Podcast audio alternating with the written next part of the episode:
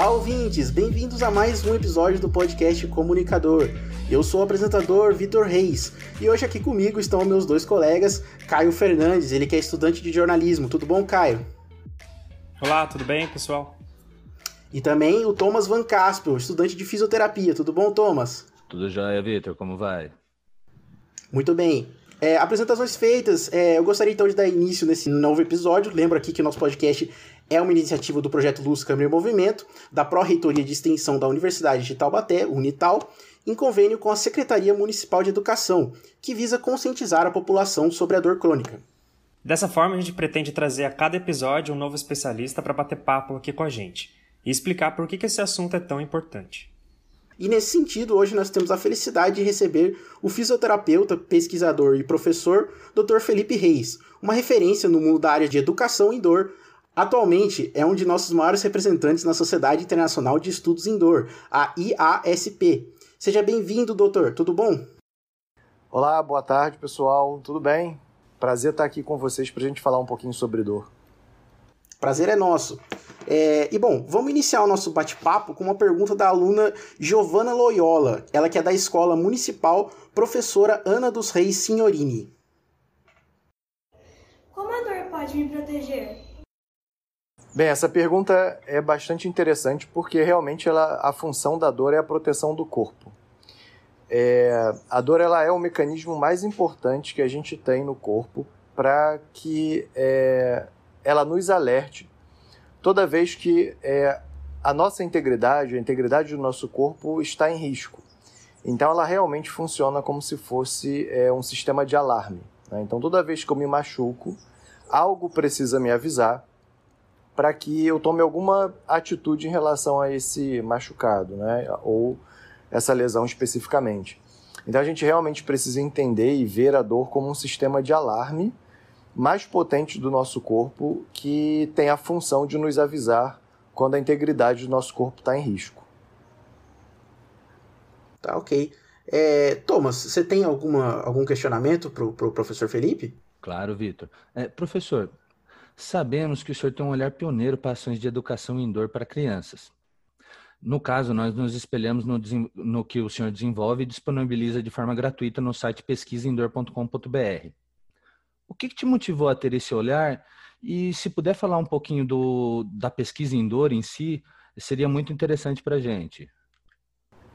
Tá, vamos lá. Eu vou começar falando então do pesquisa em dor, e aí depois eu vou para o livro de crianças especificamente.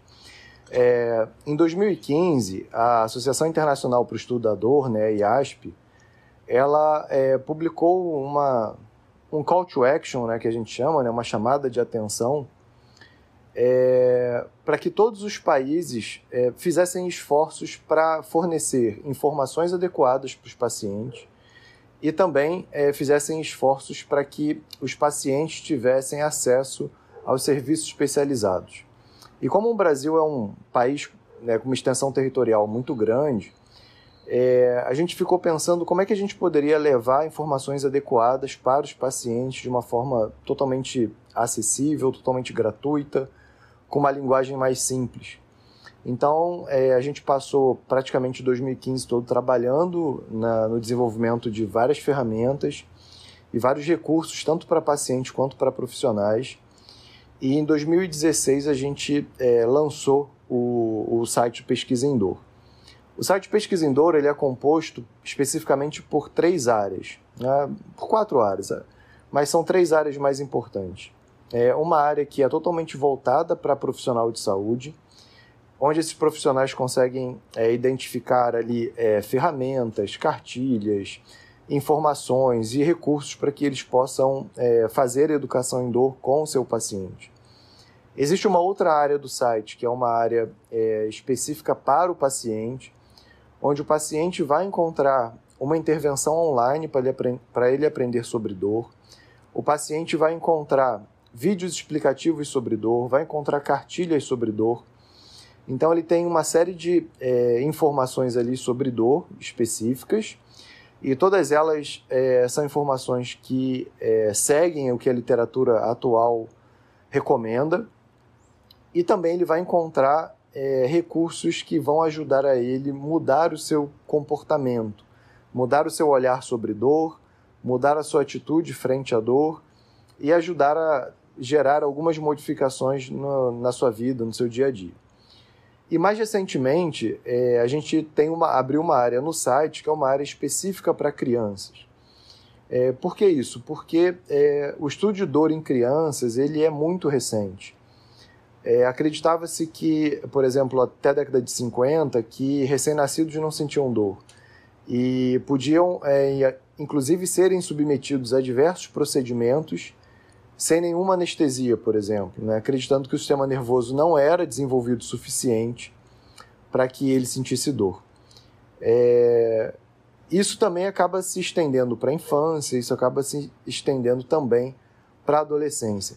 Então é muito comum a gente ainda ver algumas informações relacionadas à dor em criança, do que dizendo que a dor que a criança sente ela é besteira, né? Ou seja, é frescura da criança e que aquilo ali. Professor, Oi.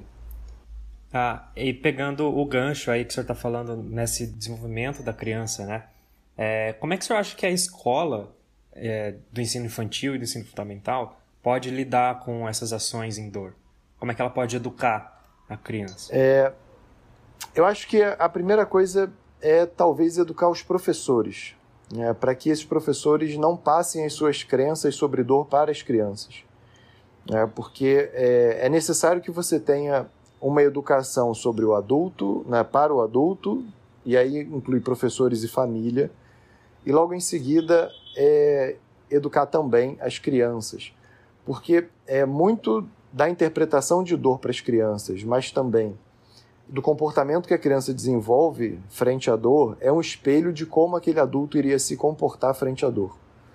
Então acho que o principal ponto em relação à escola é o treinamento dos professores para que esses professores consigam entender o que é a dor e qual seria essa visão sobre dor.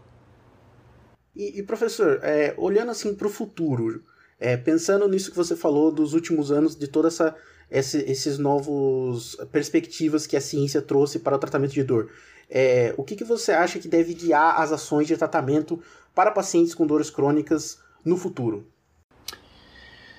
É, então, eu acho que tem muita coisa que a gente já conhece, é, mas que são muito difíceis de serem implementadas na prática, por diversos motivos. Uh, primeiro, às vezes, é, pelo sistema de saúde ser um sistema de saúde baseado na prática do fazer. Então, um profissional de saúde que trabalha há 20 anos da mesma forma, ele não tem tanta vontade de mudar a forma que ele trabalha, porque ele sempre fez assim e ele acha que realmente está certo o que ele está fazendo. É, então, esse é um ponto. É, outro ponto é a dificuldade que a gente tem dessas informações que saem da pesquisa, elas chegarem de forma rápida na prática clínica, isso também é um grande problema. E por outro lado, a gente também tem o lado do paciente, né, que, é, que significa é, a concepção que ele tem também sobre dor, que é uma concepção muito pautada ainda no modelo biomédico, de que existe uma causa, de que existe é, um problema, um dano no corpo. Então, também é importante ter todo o movimento para mudar as concepções do paciente. É claro que não significa que toda dor não tem um componente biológico, né? não tem um, um dano no tecido. Algumas dores, como por exemplo dores provenientes do câncer, essas dores têm um componente tecidual ali muito importante. Mas existem outros tipos de dor, como as dores lombares não específicas, que é, não têm um componente tecidual e esse paciente muitas vezes é, sofre muito tempo com dor. Então acho que é, o futuro ele tem é, muito mais uma cara de implementação, de como a gente consegue implementar, é, como a gente consegue facilitar a implementação desses recursos na prática clínica e no sistema de saúde de uma forma geral, para que a gente tenha melhores resultados com os pacientes e também para que a gente gaste menos em termos tanto de recursos direto com o paciente em termos de saúde, procedimentos, fisioterapia, cirurgia, medicação, mas também a gente diminua o impacto econômico indireto que esse paciente gera para a sociedade, que é o fato dele deixar de trabalhar, dele se aposentar precocemente por conta de dor lombar. Então a gente tem aí, é, acho que o principal desafio para o futuro é como implementar isso na prática, como mudar a forma dessas, desses profissionais entenderem a dor. Então, acho que esse talvez é, vai ser o nosso grande desafio aí para frente. E realmente é um mega, mega desafio. Tá certo, professor. É, muito obrigado, então. É, o nosso tempo está acabando, infelizmente. O papo está muito bom, mas tudo tem que acabar uma hora, né? É, eu gostaria de agradecer a presença dos meus colegas aqui, o Caio e Thomas, muito obrigado. E, claro, do nosso convidado, o professor Felipe Reis. Muito obrigado pela sua presença, professor. A gente agradeço demais o convite é, e estou aí aberto para, sempre que vocês precisarem, né, poder conversar um pouquinho mais com vocês sobre dor. Tá bom? Muito obrigado pelo convite. Obrigado você. É, e é isso, pessoal. Eu sou Vitor Reis e esse foi o podcast Comunicador, uma produção do projeto Luz, Câmera e Movimento. Tchau, pessoal.